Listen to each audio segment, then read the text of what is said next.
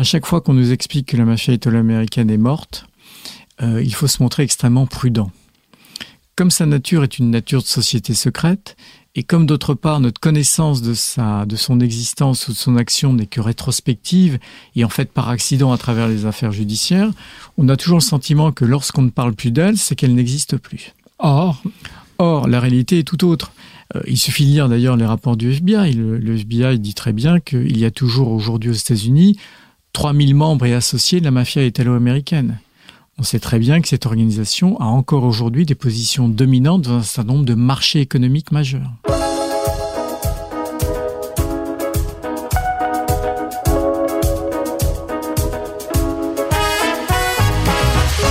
Bonjour à tous et bienvenue à un nouveau numéro de Contact. Cette semaine, une question lourde, lourde de conséquences. Je vous la pose. La Maison Blanche et donc par extension Plusieurs des présidents américains sont-ils sous influence, influence de la mafia, mafia américaine bien entendu?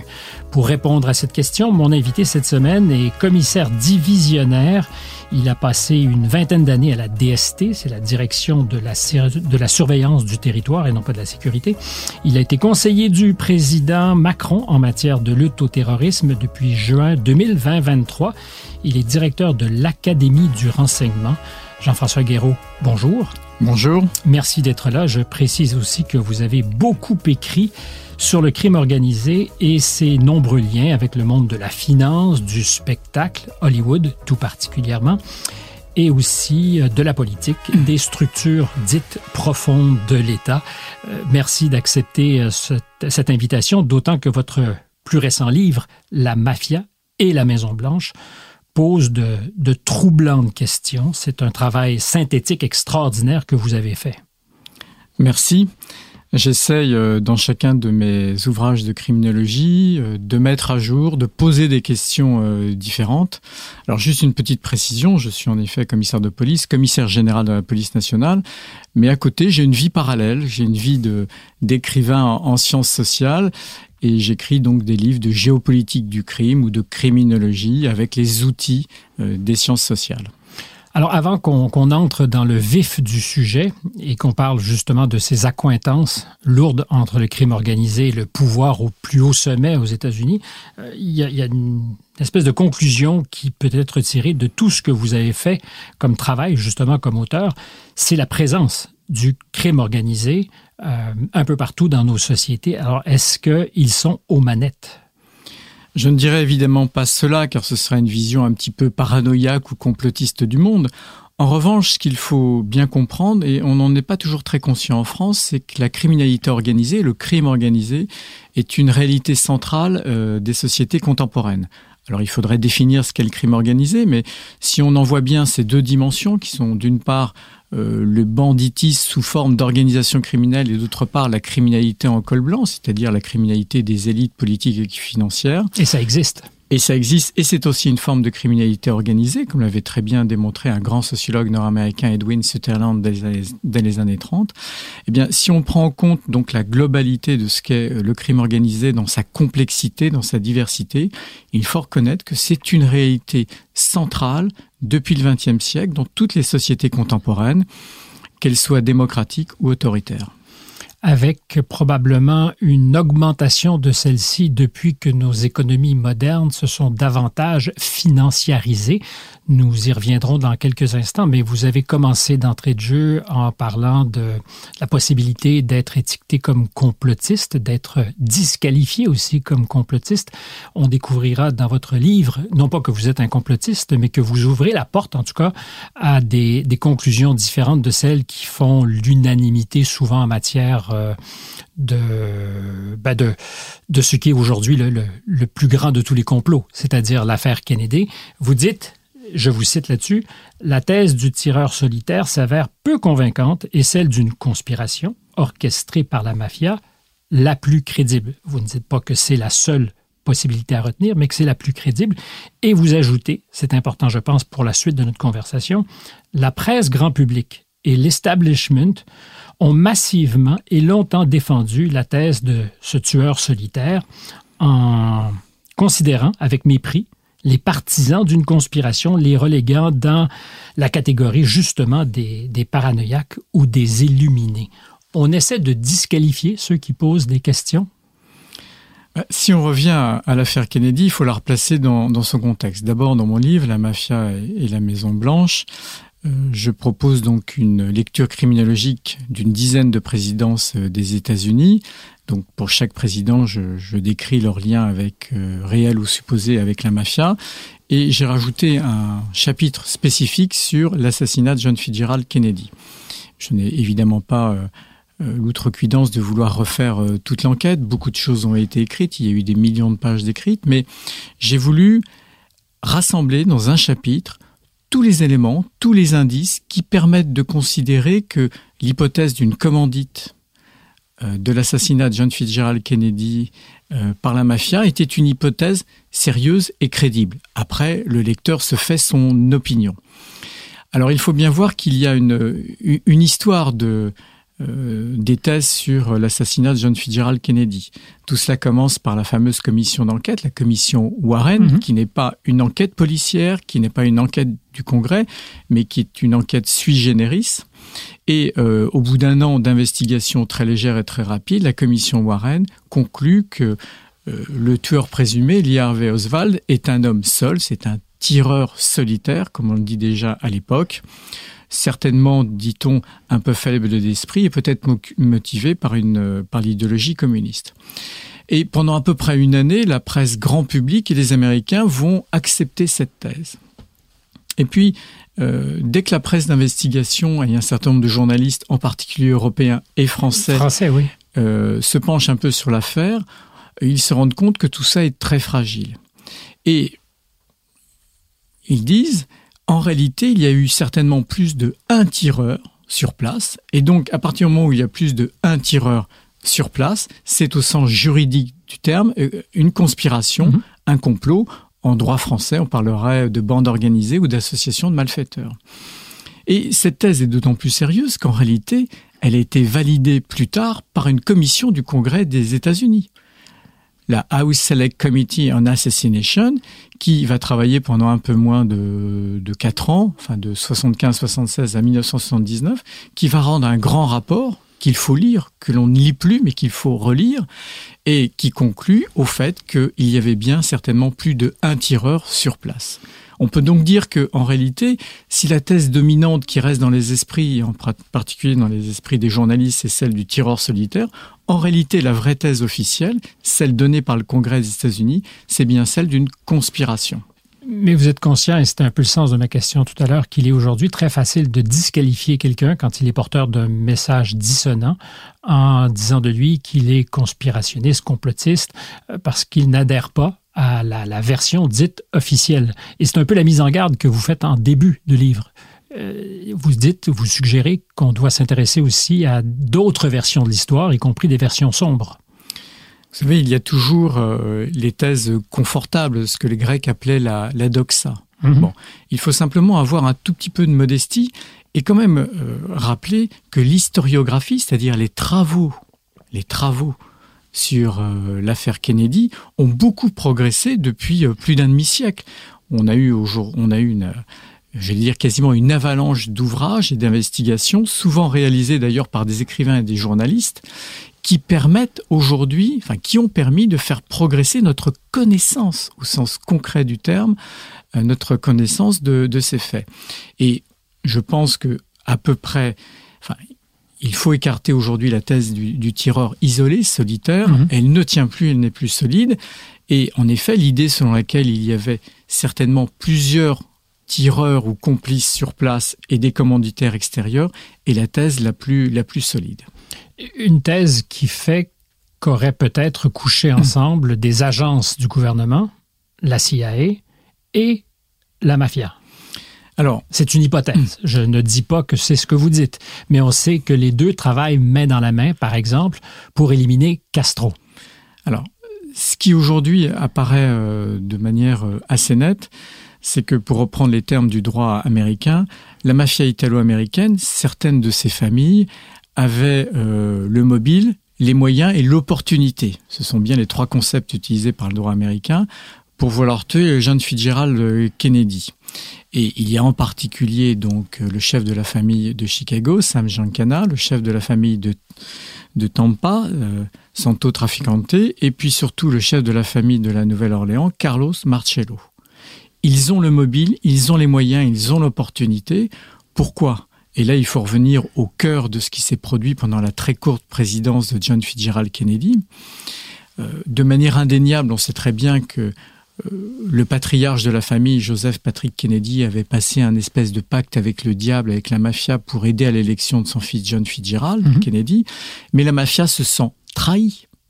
Trahie au sens technique du terme. Mais plus encore, pour ceux qui seraient ignorants de l'histoire, on peut démontrer aujourd'hui, sans l'ombre d'un doute, que la fortune Kennedy repose en partie dirait Balzac, euh, sur un, crime commis euh, antérieurement. Alors ça, on pourrait revenir par la suite, en effet, mais comme euh, beaucoup de barons voleurs, robber barons, comme disaient les Américains, la, la fortune de Joseph Patrick Kennedy s'est faite avec des manipulations boursières, des investissements plus ou moins douteux, et dans le trafic d'alcool, le bootlegging avec la mafia. Mais donc, le père, le patriarche a passé un pacte avec le diable pour aider, je ne dis pas que John Fitzgerald Kennedy a été élu par la mafia, mais à la marge pour aider à des déplacements de voix en faveur de son fils. Et la mafia se sent trahie au sens technique du terme lorsqu'elle voit que l'une des premières décisions de John Fitzgerald Kennedy est de nommer son frère, son jeune frère Bobby Kennedy, Robert Kennedy, ministre de la Justice, donc responsable du FBI. Or, Bobby Kennedy est l'ennemi historique emblématique des familles de la mafia. Et donc on voit bien que ces familles de la mafia ont un mobile extrêmement fort et extrêmement puissant. Et ce que nous montrent tous les travaux historiques dont j'ai retracé, euh, que, j'ai synthétisé, mais qui sont très méconnus, me semble-t-il, ce que montrent les, progrès de l'histoire, c'est qu'en réalité, on a aujourd'hui tout, tout un tas de petits éléments qui sont venus s'accumuler, qui convergent pour nous montrer que très certainement, Lierweswald et un certain nombre d'autres acteurs autour étaient extrêmement liés à la mafia.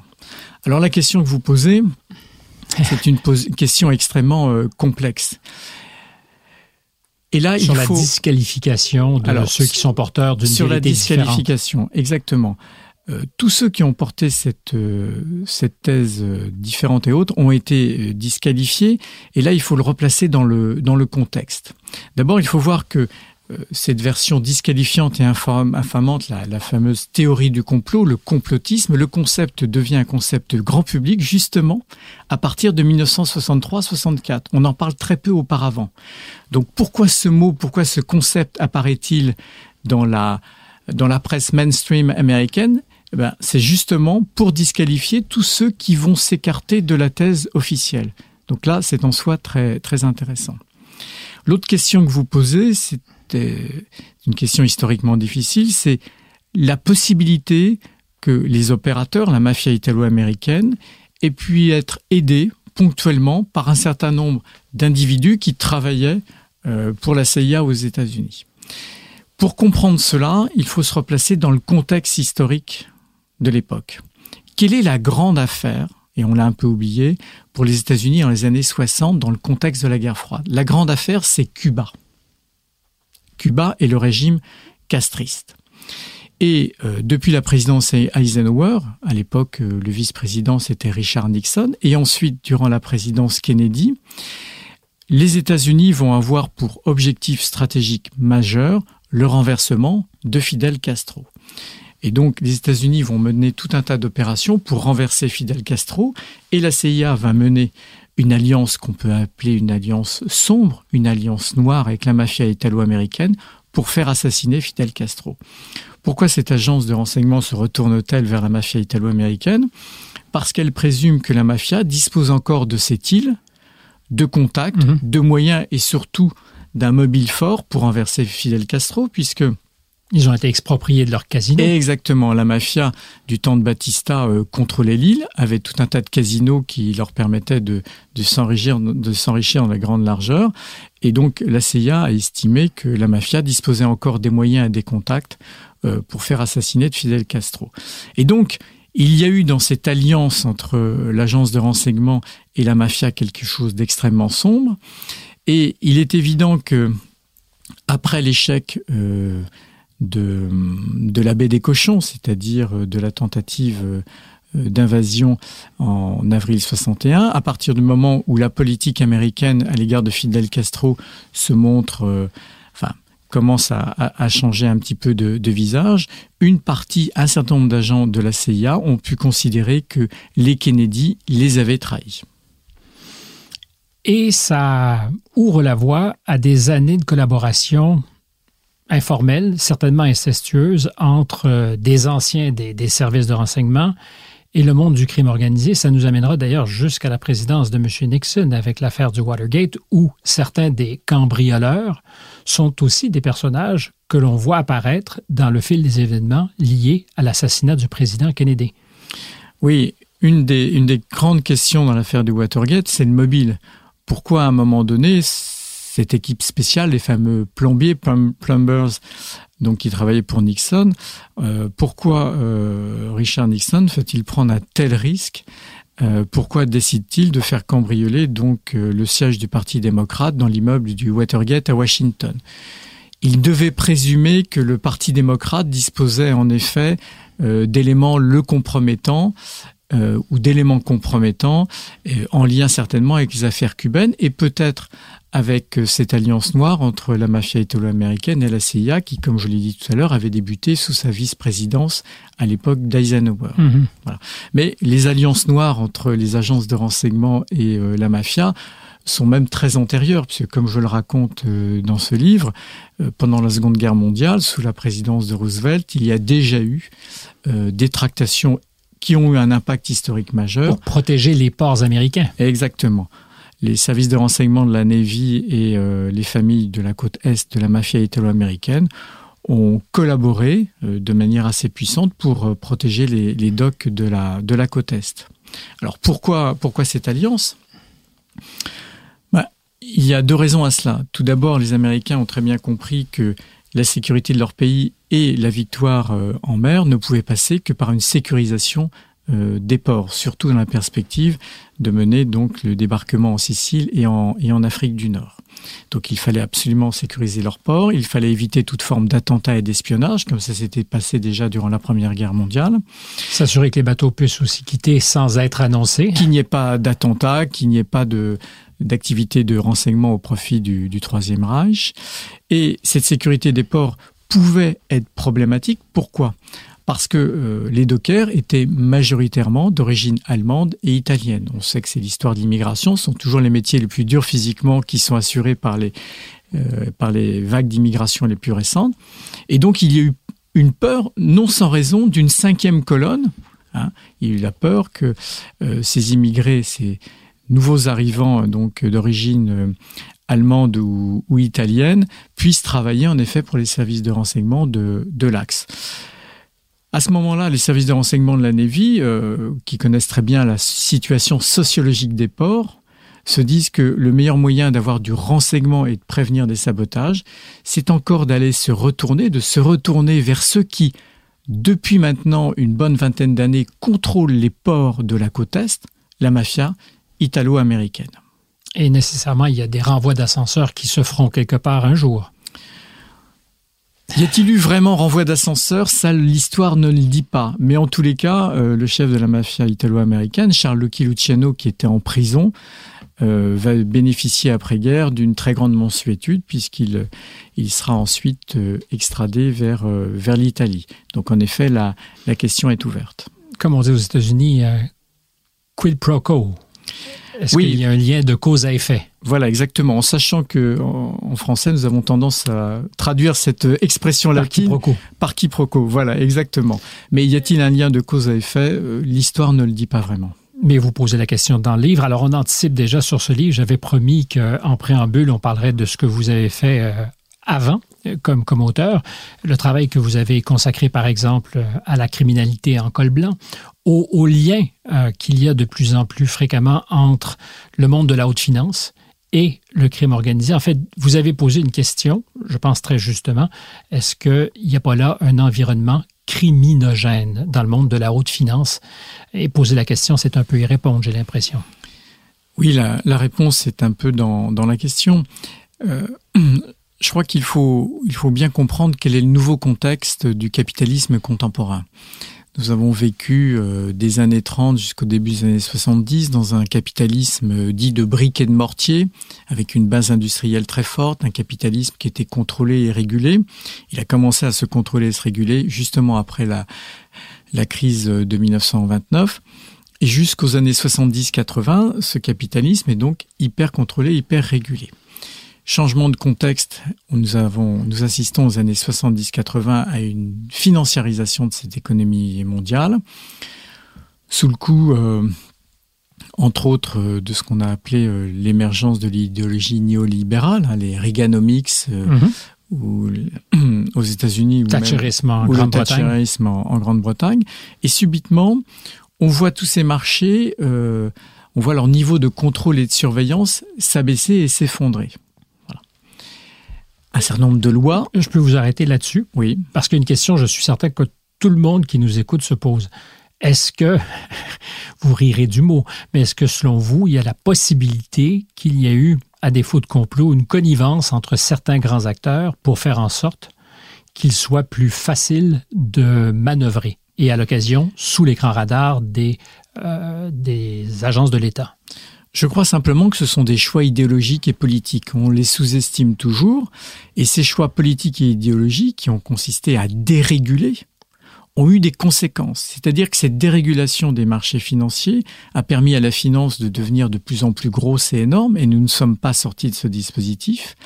Et cette dérégulation a été criminogène. Je ne dis pas criminelle, mais criminogène. C'est-à-dire que subitement, elle a créé des incitations et des opportunités aux fraudes à caractère et à dimension macroéconomique. On n'est plus dans des phénomènes marginaux, ponctuels et un petit peu folkloriques. Il y a toujours un peu de fraude sur les marchés économiques financiers. Hein. Euh, voilà. Mais là, subitement, ces fraudes ont pu avoir un effet macroéconomique, tout simplement parce que toutes les instances de régulation, de contrôle et de surveillance euh, se sont effondrées, effondrées par la loi.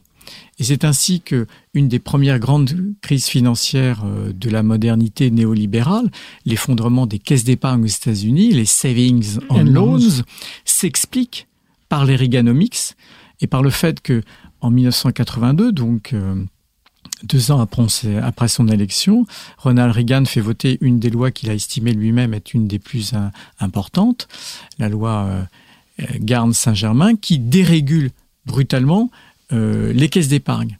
Et comme par hasard Et comme par hasard, moins de contrôle, moins de surveillance. Et donc, on voit affluer dans les caisses d'épargne euh, nord-américaines euh, tout un tas d'escrocs et de voyous, ou bien des acteurs, des dirigeants de caisses d'épargne qui étaient des gens déjà, qui étaient pourtant des gens honnêtes, vont se mettre à développer des pratiques malhonnêtes. Et c'est comme ça qu'en quelques années, les saving and loans font faillite. C'est une faillite de niveau macroéconomique. Et quand on regarde ce qui s'est passé concrètement, et aujourd'hui on a des preuves à travers les enquêtes du FBI et des rapports officiels, on voit que la plupart de ces savings and loans se sont effondrés à cause de fraude et d'escroquerie. Et c'est ce que j'explique dans, dans un livre, s'appelle la, Grande Fraude.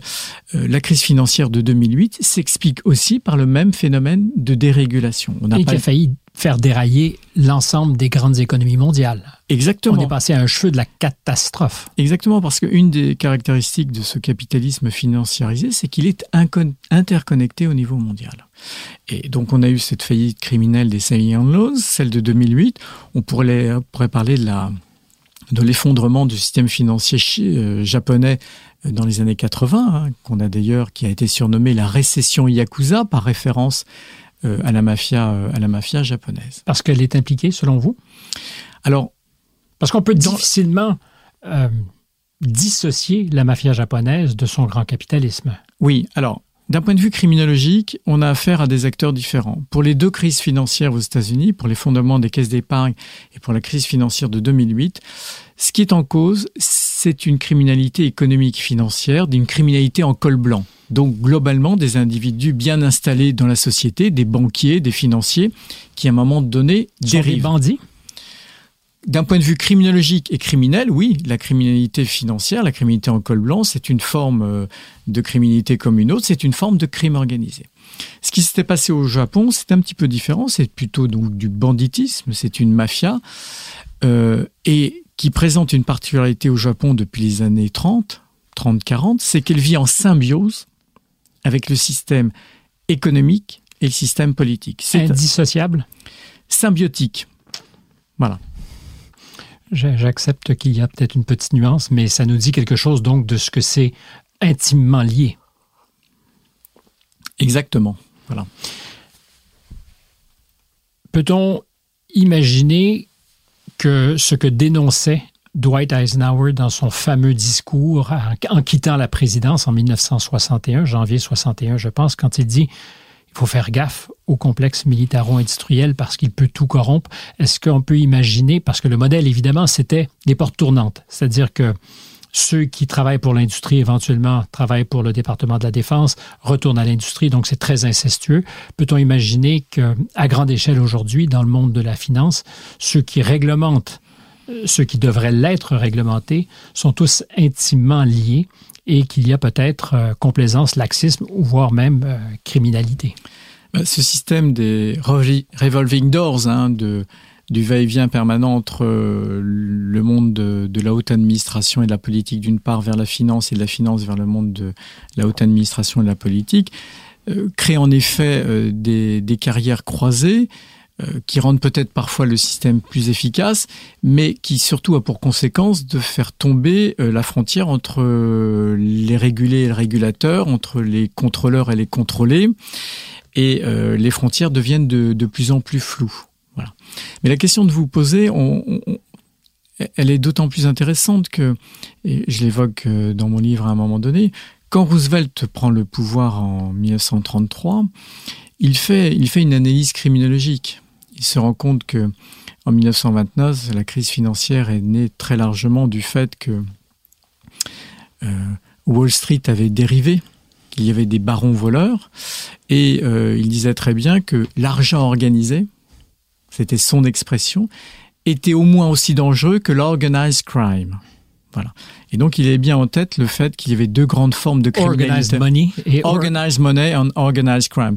Donc, il est bien en tête qu'il y avait deux formes de haute criminalité, une criminalité des élites, la criminalité des cols blancs, et d'autre part, la criminalité organisée, entre autres celle de la, de la mafia italo-américaine, qu'il savait, qu'il fallait savoir prendre en compte mm. les deux nonobstant le fait, comme je le raconte longuement dans mon chapitre sur Roosevelt, que euh, lui-même a su, euh, au début de sa carrière, euh, négocier ou naviguer avec cet acteur majeur de la vie politique, et en particulier du Parti démocrate à, New York. Mais revenons donc à cette idée qu'il y ait aujourd'hui des, connivences en très haut lieu entre le monde de la finance et ben, le monde politique qui devrait théoriquement réglementer ces instances. Est-ce que c'est polissable, selon vous, ou c'est inévitable qu'il y aura toujours de très sérieux conflits d'intérêts, sinon même des crimes à grande échelle qui seront commis alors, le terme de conflit d'intérêts est intéressant parce que c'est souvent une manière politiquement correcte de parler de corruption, ou alors on peut considérer d'un point de vue sociologique et, qu'il s'agit de la première étape vers, vers, la corruption. Je pense qu'en la matière, ce qui est très important, c'est de savoir nommer le réel nommer les choses. Ce que j'essaye de, faire dans mes livres, c'est très difficile aujourd'hui. C'est difficile, mais c'est-à-dire qu'il faut savoir identifier et nommer des réalités qui parfois sont ou invisibles et ou complexes. Voilà, savoir mettre les bons mots sur les choses. Je vous suggérais que des fois, à défaut d'être invisible, c'est tellement visible qu'on refuse même de voir l'évidence. C'est la fameuse... une manière d'invisibiliser. Exactement, c'est la lettre volée d'Edgar Poe, c'est-à-dire que euh, la lumière peut aveugler, Hein. Les choses sont tellement évidentes que nous ne savons plus les voir parce que nous ne voulons plus les voir ou nous ne voulons pas les voir. Le monde du spectacle, puisqu'on parle de lumière abondante, est une passerelle souvent extrêmement féconde entre l'univers du crime et, disons, la société civile. Vous avez, avant d'écrire votre somme sur l'histoire ou la contre-histoire américaine, vous avez consacré un livre au people, au show business et à ce qu'il est pour beaucoup de noyauté par le crime organisé. C'est vrai d'Hollywood. On, le verra à travers la, biographie politique alternative que vous suggérez de certains grands acteurs. Reagan, dans ce cas-ci, vraiment acteur à deux chapitres, à Hollywood et à Washington. Donc, en quoi le monde du showbiz est un, un accélérateur pour permettre au crime organisé de mettre la main au reste des grands rouages du pouvoir? Pour comprendre euh, l'importance du showbiz dans la modernité, il faut peut-être revenir au fameux livre de, Guy Debord, La société du spectacle. Alors quand il parle du spectacle, ce n'est pas uniquement le divertissement, c'est aussi l'univers de la consommation. Mais voilà, le divertissement prend une place euh, euh, envahissante, a une place envahissante, certains diraient abrutissante dans la modernité. Et l'économie du spectacle est tout à fait centrale, en particulier dans l'histoire américaine. Et on a toujours vu, donc, euh, depuis l'émergence de cette euh, centralité du divertissement dans les économies modernes, on a toujours vu comment les élites économiques et politiques étaient de plus en plus attirées par euh, cet univers du, show business. Alors, les élites politiques et économiques, mais aussi le crime organisé. Pourquoi? Pour deux raisons. Et c'est typique avec l'histoire d'Hollywood. D'une part parce que le crime organisé aime aussi euh, ce qui brille. Hein. Euh, il y avait en particulier l'attraction même pour les femmes, hein, tout simplement les, les, starlettes. Et puis tout simplement parce que c'était une occasion d'investissement, de, de, big business. Et c'est ainsi que dès les années 20-30, euh, la mafia italo-américaine, que ce soit les familles de la côte Est ou la famille de Chicago, ont beaucoup investi à Hollywood. Et de ce fait, euh, la mafia italo-américaine s'est retrouvée au contact des nouvelles élites de la modernité, évidemment les élites politiques, mais surtout de ces nouvelles élites du show business qui aujourd'hui sont dans le cœur, sont au cœur de toutes les sociétés euh, modernes, de toutes les sociétés contemporaines. Le monde du showbiz sert à compromettre la classe politique? Je ne dirais pas cela, mais le, le monde du show business, par son omniprésence, et par euh, sa vulnérabilité intrinsèque peut être une porte ouverte pour la corruption par le crime organisé. C'est évident. Mais il est corrompu, vous dites, ce monde?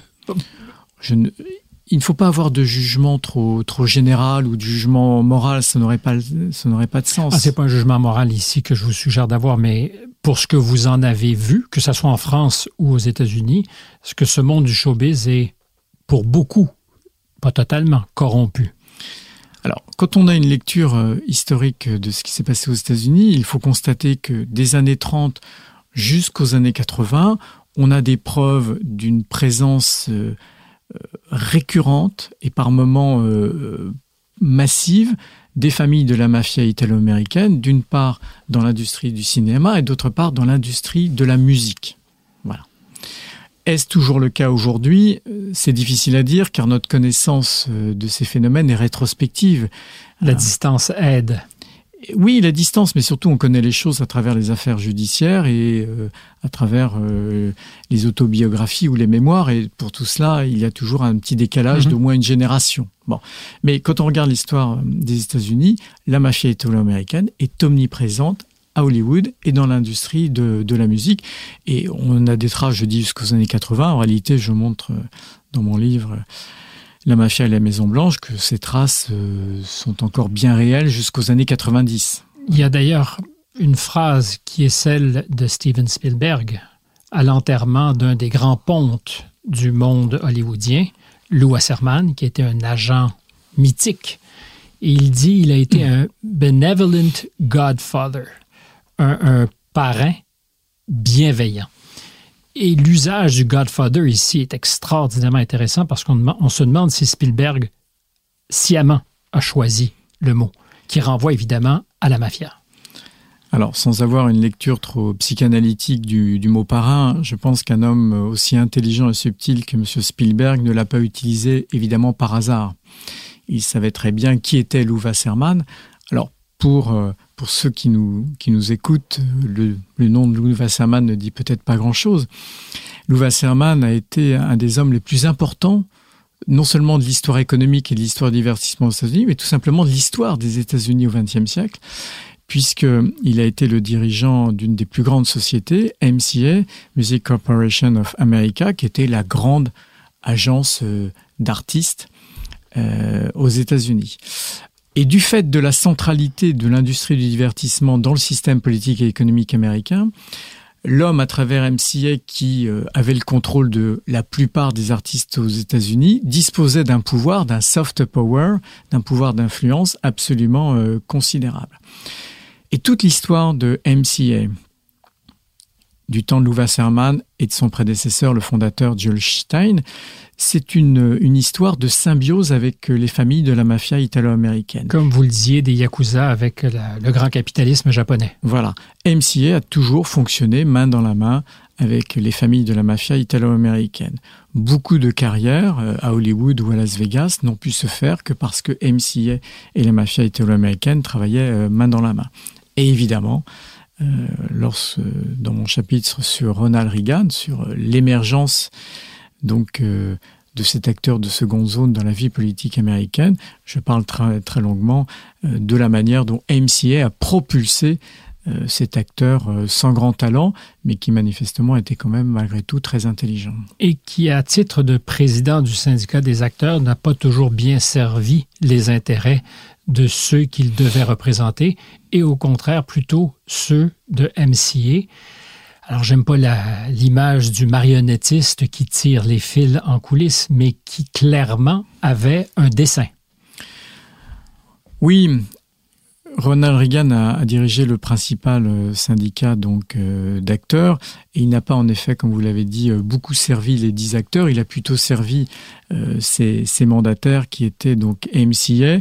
L'affaire est assez complexe. Je le raconte dans les détails. Je pense que cela va ennuyer tout le monde, mais ce qu'il faut en retenir, c'est que grâce à l'action de Ronald Reagan à la tête de de la Screen Guild Actors, il va favoriser, il va permettre à MCA de, détenir une position absolument dominante dans l'industrie du divertissement et MCA sera lui, lui renvoyer l'ascenseur, pour utiliser une expression un petit peu triviale, en faisant d'abord, en lui en redonnant à sa carrière un second souffle, en lui donnant une très grande célébrité, et puis ensuite en l'aidant à se propulser dans la vie politique américaine. Est-il possible, et ça nous permettra peut-être de parler de Barack Obama un peu plus tard, d'imaginer que tôt, ses commanditaires, à Ronald Reagan, avaient une idée du destin qu'on pourrait lui donner? Et quand je parle de destin, je parle de devenir président des États-Unis. Donc des gens aux manettes, habiles, ait pu faire en sorte qu'il émerge comme possible candidat, éventuellement comme président, et donc redevable à ses commanditaires. Euh, je ne crois pas. Ce serait leur conférer euh, des capacités stratégiques et de planification euh, tout à fait hors du commun. Non, il se trouve simplement que à Hollywood, comme dans la vie politique, la mafia italo-américaine mise en permanence sur un certain nombre d'individus et, de candidats. Et dans la mesure où euh, MCA avait euh, ce, jeune acteur qui a une carrière relativement euh, modeste entre les mains, le jour où il a pu se propulser ou être propulsé parce qu'il le souhaitait dans les vies politiques américaines, il était extrêmement redevable. Mhm. Tout simplement redevable à ceux qui l'ont aidé directement ou indirectement à faire cette carrière vous dressez le portrait d'un personnage extrêmement conséquent aussi à Hollywood, Sidney Korchak, c'est ça? Sidney Korchak. Korchak, qui jamais ne sera inquiété par les autorités, reconnu coupable de rien, même accusé de rien, mais qui clairement était l'avocat, le fondé de pouvoir de la mafia à Hollywood, qui est un personnage très honorable, qui a siégé sur des conseils d'administration de très grandes sociétés, et qui clairement représentait les intérêts du crime organisé. Oui, Sidney Korchak est un avocat et un des hommes les plus, les plus intrigants et les plus puissants de la vie, euh, des vies économiques nord-américaines des années, euh, des années 40 jusqu'à, jusqu'aux années 70. Euh, c'est un homme de l'ombre. C'est un avocat. Vous savez, les Américains distinguent entre un mob lawyer un lawyer of the mob. Lawyer of the mob, c'est vous êtes un avocat de la mafia, tout le monde a le droit d'être défendu lors d'un procès. Et mob lawyer, c'est un avocat mafieux. Et lui avait un rôle, les Américains disent, de fixer, d'arrangeur. C'est-à-dire qu'en coulisses, l'homme ne plaidait jamais devant les tribunaux, mais l'homme, en coulisses, en permanence, arrangeait les situations. Et il disposait d'un très grand pouvoir. Pourquoi? Bah, Tout simplement parce que tout le monde savait qu'il était euh, l'instrument certains diraient euh, la, marionnette, en fait, tout simplement l'outil de la mafia italo-américaine, en, l'occurrence de la famille de, de, Chicago. Et donc, quand Sidney Korchak parlait aux grands industriels, ceux d'Hollywood, de MCA ou de très grandes autres industries euh, de Wall Street, on savait que sa puissance, sa profondeur stratégique, c'était celle en fait des familles de la mafia italo-américaine. Et on ne comprend rien en effet à la carrière euh, de Ronald Reagan, à la manière dont il a été propulsé au fil des décennies, si on ne comprend pas donc le rôle, je le disais, de Jules Stein et de Lou Wasserman pour MCA, et puis surtout de Sidney Korchak euh, en coulisses. De ces personnages, il y en a plusieurs dans votre livre, fascinant. Ce qu'on découvre aussi, parce que tout à l'heure vous me disiez, je ne veux pas présumer du génie des gens ou des grandes familles du crime organisé. Ils ont simplement, au fil du temps, choisi de parier sur beaucoup de chevaux. Il se trouve qu'en 1932, c'est peut-être le pacte fondateur de cette association entre la, mafia, la Cosa Nostra et le pouvoir politique. Les grandes familles misent sur Roosevelt, mais aussi sur son adversaire. Donc, ils ne perdent jamais. Exactement. Alors, peut-être faut-il euh, replacer votre question dans son contexte historique. Si, si vous me le permettez, ça me semble important. Euh, non seulement je vous le permets, mais je pense que c'est une judicieuse idée. Bon. Euh, comme on est la mafia italo-américaine aux États-Unis C'est en partie un phénomène d'importation.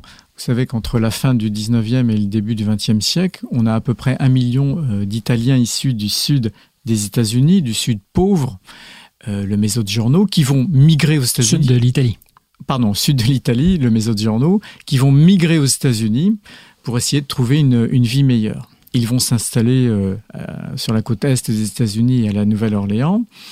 Et dans cet afflux de migrants, qui sont à 99% des hommes et des femmes euh, honnêtes, mais simplement pauvres et déshérités, on va voir avec ces flux de migrants se redévelopper aux États-Unis un terreau anthropologique qui est celui euh, de la mafia euh, sicilienne et euh, de la Camorra et de la Drangheta.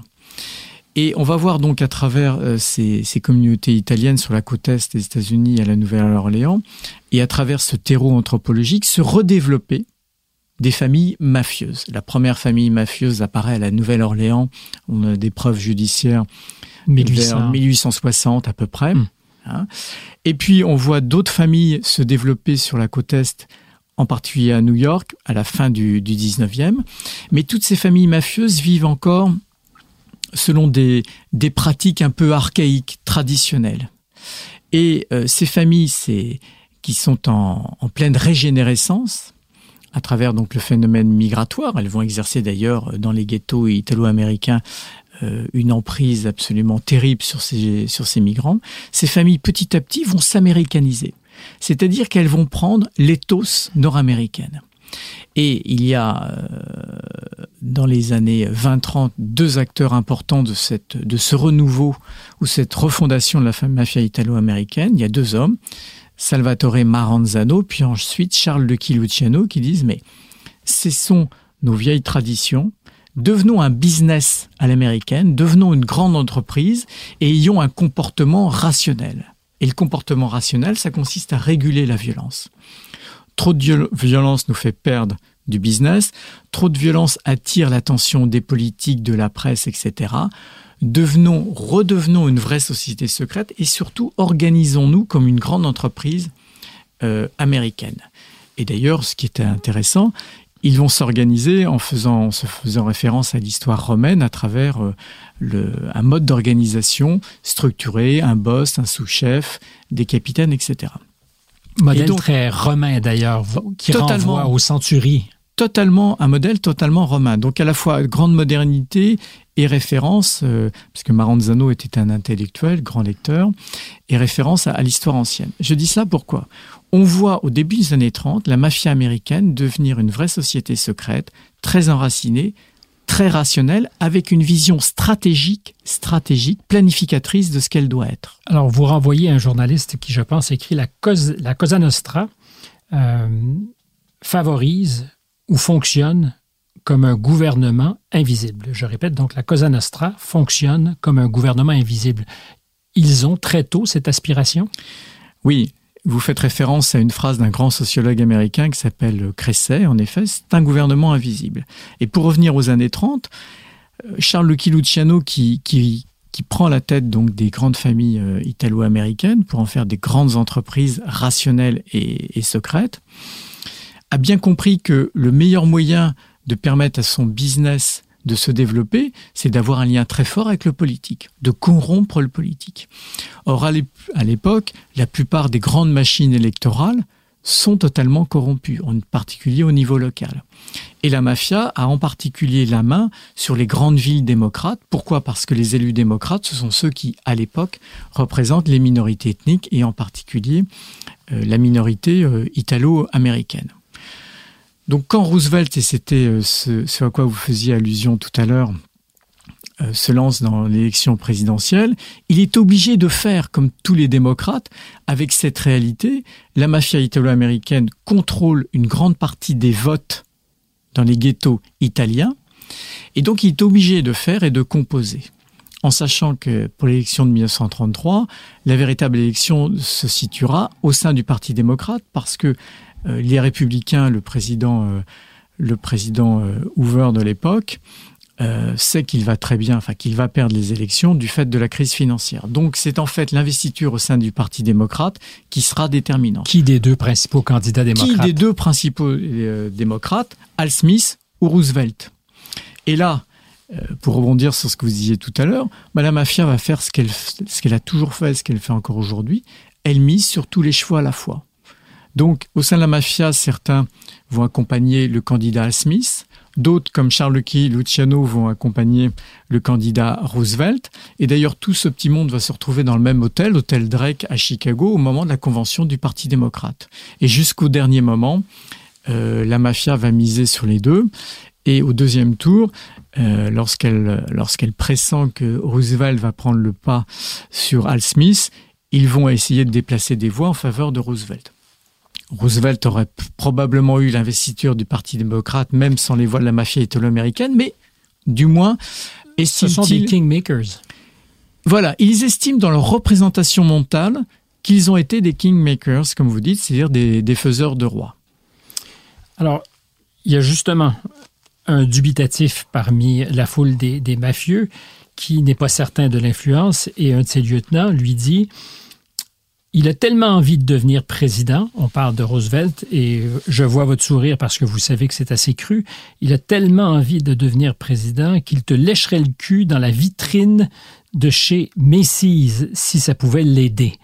Euh, et là, on parle évidemment du derrière, du postérieur d'un mafieux célèbre. Donc, Roosevelt sait avec qui il couche.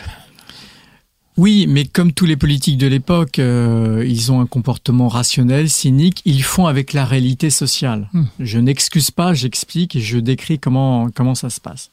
Après, tout le problème est de savoir, c'est si vous si, vous acceptez ou non euh, de renvoyer l'ascenseur et donc d'être redevable. Bon. Et euh, l'a-t-il été selon vous? Apparemment non. Et d'ailleurs, euh, la mafia italo-américaine, Charles Lucky Luciano, vont, en conserver une mémoire profonde. C'est-à-dire que euh, ils, vont, ils vont bien comprendre que les politiques peuvent les trahir. Alors, le cas de son vice-président, Truman, est plus intéressant parce que voilà un homme apparemment ennuyant. Euh, je ne dirais pas au tout soupçon, mais qui a attiré assez peu l'attention avant qu'il ne devienne président, et qui est pour beaucoup, quand on regarde le parcours, façonné par ses liens avec euh, Kansas City, capitale du Missouri, dont il est issu, dont il a été le sénateur, euh, la bande de M. Pendergast, je pense. Et là, ça aura probablement un impact parce que si je déplie bien vos conclusions, on voit qu'au pouvoir, le président Truman euh, paye ses dettes, c'est-à-dire qu'il sera beaucoup moins acharné qu'il n'aurait pu l'être dans sa lutte au crime organisé. Oui, vous avez, vous avez tout dit. Alors le cas Truman est... c'est pathétique quand on pose les questions et qu'on y répond. Non, non, mais c'est très bien. Euh, le cas Truman est très intéressant parce que euh, Truman est certainement le premier président des États-Unis à être très gravement compromis avec la mafia italo-américaine. Et pour ça, comme vous l'avez très bien expliqué, il faut revenir aux origines. Voilà. Euh, Truman est issu de la ville de Kansas City, qui est une ville complètement piégé par, par la mafia italienne complètement piégé, inféodé euh, par la mafia, mafia italo-américaine. Le, le, parti démocrate local, donc dirigé par la famille Pendergast, par Tom Pendergast, la machine Pendergast, travaille en symbiose. C'est un système clientéliste, hein, ni plus ni moins, travaille en symbiose avec la mafia italo-américaine. Et on ne comprend rien donc euh, à toute la carrière de Truman si on ne comprend pas qu'il est issu d'un biotope, d'un marécage euh, politico-criminel et mafieux. Or, euh, à la fin des années 40, lorsque Roosevelt se représente donc à l'élection présidentielle pour la dernière fois en 1944, tout le monde sait, ou plus exactement la classe politique américaine sait qu'il est très gravement malade. À l'époque, ce n'est pas de notoriété publique, on n'était pas encore dans la société de l'information et de la communication. Ce genre de choses était tu, mais au sein du Parti démocrate, tout le monde sait que celui qui sera pris sur le ticket présidentiel pour être vice-président sera quelques mois plus tard président des États-Unis parce que Roosevelt étant si malade qu'il ne pourra pas euh, achever son, son dernier mandat. Comme disent les Américains, le vice-président est toujours à un battement de cœur de, de la mhm. présidence des, des États-Unis. Donc le choix du vice-président sur le ticket présidentiel est absolument déterminant. Et contre toute attente, euh, le Parti démocrate choisit Harry Truman, donc, qui est un homme dont toute la carrière politique est entachée de liens directs ou indirects avec la mafia italo-américaine et je raconte assez longuement un épisode qui n'est pas très bien connu, c'est la manière dont se fait le choix de Truman pour le ticket présidentiel. Roosevelt se lave les mains de la situation. Il s'en lave les mains et euh, il décide de laisser le choix euh, au Parti des démocrates et en particulier à une figure majeure à l'époque euh, du syndicalisme américain qui lui-même alors on ne va pas rentrer dans tous les détails, était visiblement très compromis avec la mafia italo-américaine. Ceci dit, donc, euh, Truman accède à la présidence des États-Unis. Hein, c'est ce qu'on appelle un président par accident, pour reprendre mhm. l'expression d'un grand historien nord-américain. Et ce qui est tout à fait frappant quand on analyse sa, sa présidence, c'est qu'elle a été marquée par une très grande complaisance dans la lutte contre le crime organisé. Truman a été un grand président pour tout un tas d'autres raisons, en politique économique, politique étrangère, il a dû gérer les débuts de la guerre froide, mais de manière très manifeste, euh, on gros angle mort. Il y a eu une volonté à un moment sous la présidence Truman, surtout de ne pas traiter la question du crime organisé et de la mafia. Et il a eu d'autant moins à la traiter qu'à l'époque, euh, il y avait déjà la tête du FBI, John Edgar Hoover, qui de toute façon, lui aussi, mais pour d'autres raisons, ne voulait pas entendre parler de la lutte contre la, contre la mafia. Donc, il y a des dividendes quand même, sonnant et trébuchant, pour ceux qui savent positionner les bons candidats. Vous êtes toujours redevable. Voilà. Vous ne passez pas ce type de, de, pacte, vous ne vous engagez pas dans une relation euh, d'échange de voix et de clientélisme sans que cela, à un moment donné, ait des conséquences. Est-ce que l'attentat réussi contre John Kennedy n'est pas aussi un retentissant avertissement qui est servi à tous ceux qui occuperont la présidence et qui auront ensuite été aidés par la mafia? Alors, si on considère que euh, les commanditaires et les opérateurs de l'assassinat sont la mafia italo-américaine, hein, la question demeure ouverte. Moi, je ne tranche pas sur cette question. Je donne simplement au lecteur tous les éléments pour se faire une opinion. Euh, si tel est le cas, c'est un avertissement. Mais c'est un avertissement à double tranchant, car si réellement la mafia italo-américaine a commis cet attentat, euh, c'est le fruit quand même d'une arrogance et d'un hubris, comme disaient les mhm. Grecs, euh, qui est très loin de, de ce qu'ils sont habituellement. C'est-à-dire toute l'art de, de, ce qu'est la mafia italo-américaine, qui est fondamentalement sociologiquement une société secrète, c'est de faire croire à son inexistence, à son invisibilité, à rester sous les radars. Et là, c'est un acte évidemment d'une brutalité et d'une publicité euh, excessive qui, qui montre, s'ils en sont bien les, commanditaires, qui montre en fin de compte euh, toute leur arrogance à un moment de l'histoire, et une arrogance en définitive qui n'était pas infondée, car à l'époque, dans les années 60, la mafia italo-américaine dispose d'un pouvoir euh, politique, économique et social extrêmement profond. Est-ce qu'on peut penser aujourd'hui, parce qu'on parle beaucoup moins de la mafia, puis il y a même cette illusion que les autorités ont réussi à éradiquer la, grande mafia américaine, est-ce qu'on peut penser qu'elle est au contraire bien plus redoutable qu'on ne l'imagine puisqu'on n'entend plus beaucoup parler d'elle? Alors, il y a un espèce de, lieu commun euh, qui est... Euh, il y a deux lieux communs dans l'histoire de la mafia italo-américaine. Pendant près de 60 ans, ça a été un, la mafia n'existe pas, et une fois que sa, reconnaissance est devenue indubitable, c'était elle est morte. Voilà. Alors, euh, le poète euh, Baudelaire disait que la plus grande ruse du diable est de faire croire à son inexistence. Donc, à chaque fois qu'on nous explique que la mafia italo-américaine est morte, euh, il faut se montrer extrêmement prudent. Comme sa nature est une nature de société secrète, et comme d'autre part, notre connaissance de, son existence ou de son action n'est que rétrospective et en fait par accident à travers les affaires judiciaires, on a toujours le sentiment que lorsqu'on ne parle plus d'elle, c'est qu'elle n'existe plus. Or, or, la réalité est tout autre. Euh, il suffit de lire d'ailleurs les rapports du FBI. Le, le FBI dit très bien qu'il y a toujours aujourd'hui aux États-Unis 3000 membres et associés de la mafia italo-américaine. On sait très bien que cette organisation a encore aujourd'hui des positions dominantes dans un certain nombre de marchés économiques majeurs. Il y a un acteur qui paraît au-dessus de tout soupçon dans la vie politique récente aux États-Unis et votre petit sourire que vous esquissez me donne à penser que vous savez à qui moi je pense. Le président Obama. Barack Obama, qui pourtant vient de Chicago, le chef-lieu avec New York de la haute criminalité américaine. Or, vous dites, c'est assez improbable qu'il n'y ait pas eu entre Barack Obama et le crime organisé de lien. Il y a quelques individus clés d'ailleurs. Alors, dès qu'on fait de l'histoire du, temps présent, l'histoire immédiate, évidemment, on manque de sources et il faut se montrer très, très prudent. Il est plus facile de parler, comme je le fais dans mon livre, de, Roosevelt, de Truman, de Kennedy, de Johnson, Nixon, voire Reagan, parce qu'aujourd'hui, il y a un matériau historique euh, très épais, très volumineux. Il est beaucoup plus difficile de parler de présidents beaucoup plus récents comme, euh, comme Barack Obama. Alors, à ce titre, je ferai juste deux remarques. Tout d'abord, comme vous l'avez noté très justement, euh, Barack Obama sort d'une ville qui est historiquement une des villes les plus corrompues et les plus corrompues par la mafia, Chicago. Voilà. Peut-on sortir totalement propre, totalement indemne d'un tel cloaque?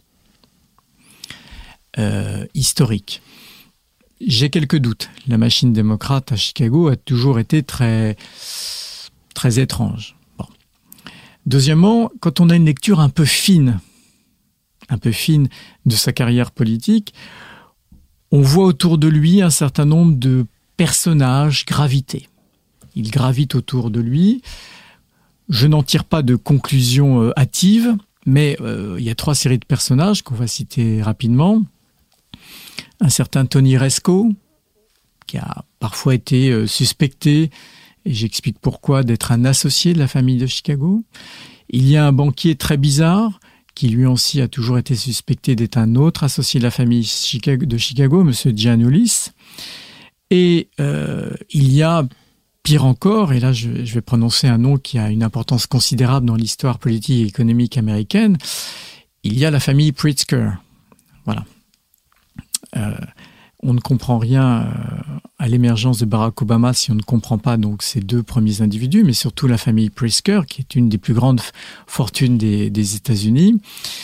Et, euh, et dont la fortune repose et dont la repose dont toute la fortune historiquement a reposé sur des liens très forts et très documentés avec la famille euh, de Chicago. Bon, voilà. Je pose la question. Voilà. Alors, je la pose d'autant plus que euh, pour cet ouvrage, je n'ai pas seulement euh, travaillé les champs historiques traditionnels, hein, c'est-à-dire je n'ai pas seulement lu, relu et analysé l'histoire du crime, l'histoire de l'économie, l'histoire du syndicalisme, mais j'ai parfois été puisé dans des, dans des romans à clé. Vous savez que la littérature... C'est la plus improbable de toutes vos pistes, mais elle est mystifiante. Oui, vous savez, quand parfois euh, la crainte révérentielle et la peur sont trop importantes, euh, pour parler de la réalité, on passe par la fiction. Et une fiction ou un roman euh, n'est pas toujours fictif. La fiction, c'est ce qui permet parfois de décrire la réalité. Et en effet, tout à fait par hasard, il y a une, vingtaine d'années, un petit peu moins, je suis tombé sur un, roman très étrange publié chez un éditeur de, de seconde zone. Hein. Je, j'explique ça très, longuement. C'est un, un, roman qu'on peut encore retrouver euh, dans les grandes librairies en ligne. Et un roman qui, par anticipation, euh, décrit l'ascension euh, euh, d'un jeune avocat afro-américain propulsé par la famille de Chicago vers la présidence des États-Unis. Mais le problème, c'est que le roman est publié très longtemps avant que Barack Obama, dont manifestement le roman s'inspire, très longtemps avant qu'il naisse ce destin et cette carrière. Voilà. Donc il y a dans l'histoire de vrais romans d'anticipation, hein, des, romanciers absolument géniaux. Mais les points de concordance sont tellement nombreux que ça, ça mystifie, c'est le mot que j'ai employé, puis je pense que c'est juste, c'est-à-dire que c'est très difficile d'imaginer avoir à ce point su anticiper l'avenir, à moins de l'avoir un peu ordonné, cet avenir. Alors, je, je n'irai pas jusque-là, mais je cite dans mon livre, euh, à propos de la présidence Reagan, d'un autre roman euh, de ce type, qui était aussi un roman à clé, et qui euh, décrit toute l'ascension de Ronald Reagan grâce à MCA et, à la mafia italo-américaine. Voilà. Écrit en 1972 ou 13, je pense. Écrit en 1972, en effet, par un grand scénariste et, producteur euh, américain. Et, euh, et, voilà, donc Henry Denker, je cherchais son nom. Mais ce que ça dit, parce que en fait, ça vous contredit quand vous me répondiez que la mafia n'est pas à ce point sophistiquée qu'elle est capable de planifier 12 coups d'avance. Si on se fie à ce roman très prophétique, écrit en 2000, 2001, 2003, euh, ils avaient une idée très claire du destin qu'ils euh, imaginaient pour le jeune Barack Obama. On est moins peut-être dans la planification et dans la stratégie ou dans le ou dans le complot au sens euh, pénal du terme, qu'en réalité, dans, dans des scènes politiques, consiste à miser très tôt sur, le bon poulain. Sur le bon poulain. Euh, c'est ce qui s'est passé, euh, je le raconte, pour Richard Nixon.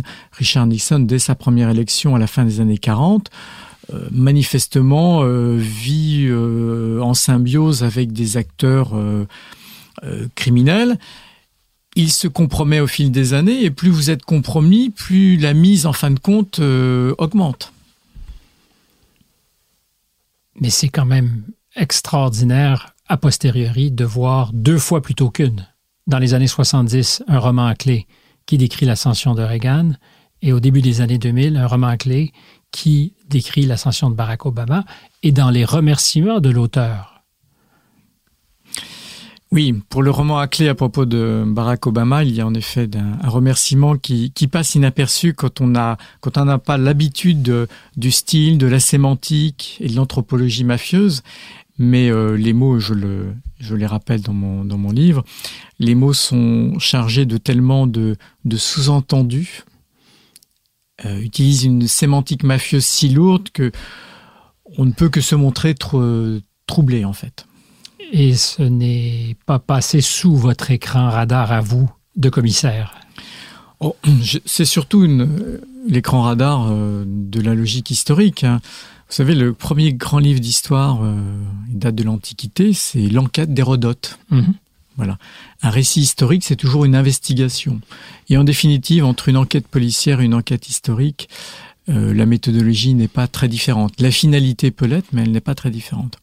En tous les cas, ce que j'ai voulu faire pour cet ouvrage, c'est avoir euh, une démarche exhaustive.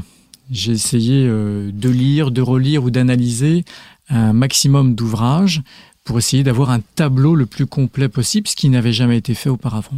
Est-ce que l'affaire est entendue, selon vous, pour euh, Donald Trump, qui évidemment, par définition, baignait dans un environnement criminogène, c'est-à-dire la construction à New York, où on sait par exemple que l'industrie du béton est plus ou moins, sinon plus que moins, sous contrôle de la mafia? Les liens de Donald Trump avec la mafia italo-américaine sont euh, flagrants, indubitables. Euh, euh, aveuglant, pour reprendre l'expression que vous utilisiez tout à l'heure. Tout simplement, euh, vous ne pouviez pas être un grand promoteur immobilier à New York dans les années 60, 70, 80, 90 et même encore aujourd'hui sans travailler avec la mafia italo-américaine. Il a été en plus un casinotier à Atlantic City, là encore, il est très difficile de ne pas faire du business avec la mafia. Et euh, lui-même l'a fait en toute connaissance de cause. Ce que je, ce que j'explique dans le détail dans, dans mon livre, il l'a fait en toute connaissance de cause, comme son père auparavant. Et son grand-père aussi peut-être. Surtout son père. Voilà. Mais donc il y a pour vous peu de doute que d'une manière ou d'une autre, la fortune politique de M. Trump est fondée aussi dans ce qu'il a eu de support de la mafia? Je, ne dis pas que la mafia italo-américaine l'a propulsé, ça ne s'est évidemment pas passé comme ça. Ce serait là une vision euh, complotiste et irréelle. Ça ne s'est pas passé comme ça. En revanche, dans sa carrière d'homme d'affaires, à la fois comme promoteur immobilier et d'autre part à Atlantic City, il n'a pas cessé de croiser la route de la mafia italo-américaine. La question est de savoir, c'est est-ce que cela l'a rendu redevable? Est-ce que cela l'a rendu vulnérable? Y a-t-il eu euh, en retour euh, des compensations, y compris quand il était président des États-Unis? Ça, je ne le sais pas. Seul le temps peut-être nous permettra de, de, mesurer ces choses, même si les intuitions peuvent être fortes. J'ai choisi sciemment de ne pas amorcer cet entretien sur l'actualité qui pèse très lourd au moment où on se parle. On est le 16 octobre. L'entretien sera diffusé dans, quelques semaines au moment de la sortie de votre livre. Et cette actualité est dominée par ce qui se passe au Proche-Orient avec euh, l'attaque sournoise, peut-être. Euh, je dis sournoise peut-être parce que est-ce qu'elle était anticipée par, par Israël, donc attaque du Hamas contre Israël. Selon vous, homme du renseignement, était-il possible que les autorités soient aveugles à ce qui se préparait? J'ai un devoir de réserve et donc je ne m'exprimerai pas sur euh, ce sujet. En revanche, ce qui est indubitable, c'est que le Hamas est une organisation terroriste et qui a commis les pires crimes que l'on peut imaginer. Je vous repose la question et encore une fois, j'entendrai rapidement et comprendrai, mais votre expérience à vous, et pour ce que vous savez peut-être de, des méthodes israéliennes, est-il possible d'être à ce point aveugle à une attaque aussi importante? Prendre la question sous l'angle de l'aveuglement ne me semble pas être à la hauteur du, du sujet. Préciser, c'est-à-dire qu'il pourrait y avoir eu un choix? Non, pas du tout, mais je ne souhaite pas m'exprimer sur euh, ce sujet. Est-ce que je peux vous poser une question? Alors à, titre personnel, non pas sur ce qui euh, en ce moment dans l'actualité est, est retentissant? En 30 quelques années de carrière, à livrer le, la guerre au, au, au terrorisme, vous avez déjà pensé que c'était une guerre qui était gagnable ou c'est au contraire quelque chose qui se gère sans fin? Je n'aime pas l'expression de guerre au terrorisme. OK. Euh, pour deux raisons. Tout d'abord, on ne fait pas la guerre à un concept, on fait la guerre à des individus et des organisations situées dans le temps et dans l'espace. Sinon, on est dans des logiques sans fin, Et deuxièmement, euh, en Occident et surtout en France, nous ne faisons pas la guerre au terrorisme, nous utilisons l'arme du droit pénal, donc les services de police, de renseignement et de justice, pour arrêter des criminels. Mmh. Voilà. Euh, ça s'appelle l'état de droit. Que nous espérons pouvoir encore euh, conserver, l'état de droit. Parce oui. que quand on lit la guerre, évidemment, on fait des compromis. Bien sûr, la démocratie est notre bien le plus précieux. Et si j'ai écrit ce livre sur la mafia et les maisons blanches, c'est pour deux raisons. Évidemment pour raconter une histoire qui n'avait jamais été racontée, mais surtout pour que ce soit une réflexion sur l'avenir des démocraties. Comment des démocraties peuvent à un moment donné s'affaisser et s'effondrer sous l'action du crime organisé. Ça nous guette collectivement en Occident, parce que évidemment si c'est vrai aux États-Unis, c'est vrai ailleurs. Et vous le disiez tout à l'heure à la faveur de, de grandes crises financières, on a vu les liens très étroits qui pouvaient se lier entre euh, le monde de la haute finance et aussi euh, les agences qui les réglementent. Le crime organisé sous toutes ses formes est une réalité centrale de la modernité, comme je l'ai dit tout à l'heure en, en mmh. introduction. Et l'Europe n'est pas épargnée. Tout le monde connaît euh, l'histoire euh, politique difficile de l'Italie euh, de ce dernier siècle avec une omniprésence des quatre mafias italo-américaines.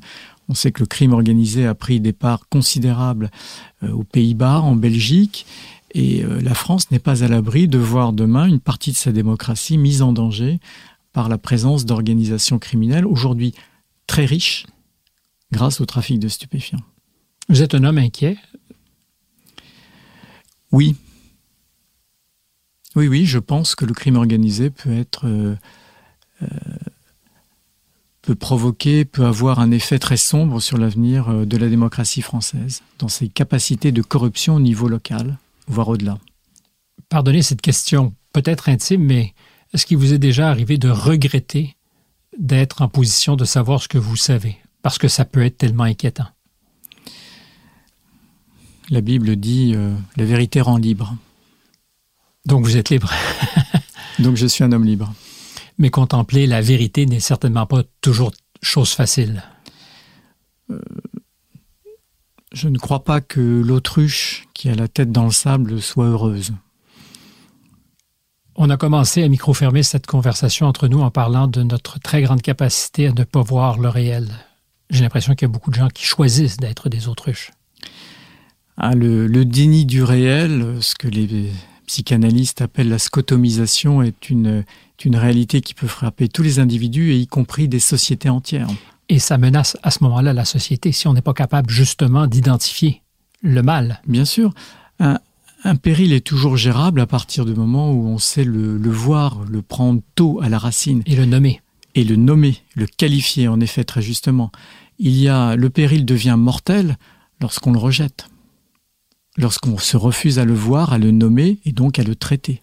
Et c'est ce qui a failli arriver aux États-Unis avec la mafia italo-américaine. Euh, les États-Unis ont été pendant près de 60 ans dans le déni de ce qu'elle était, de son existence.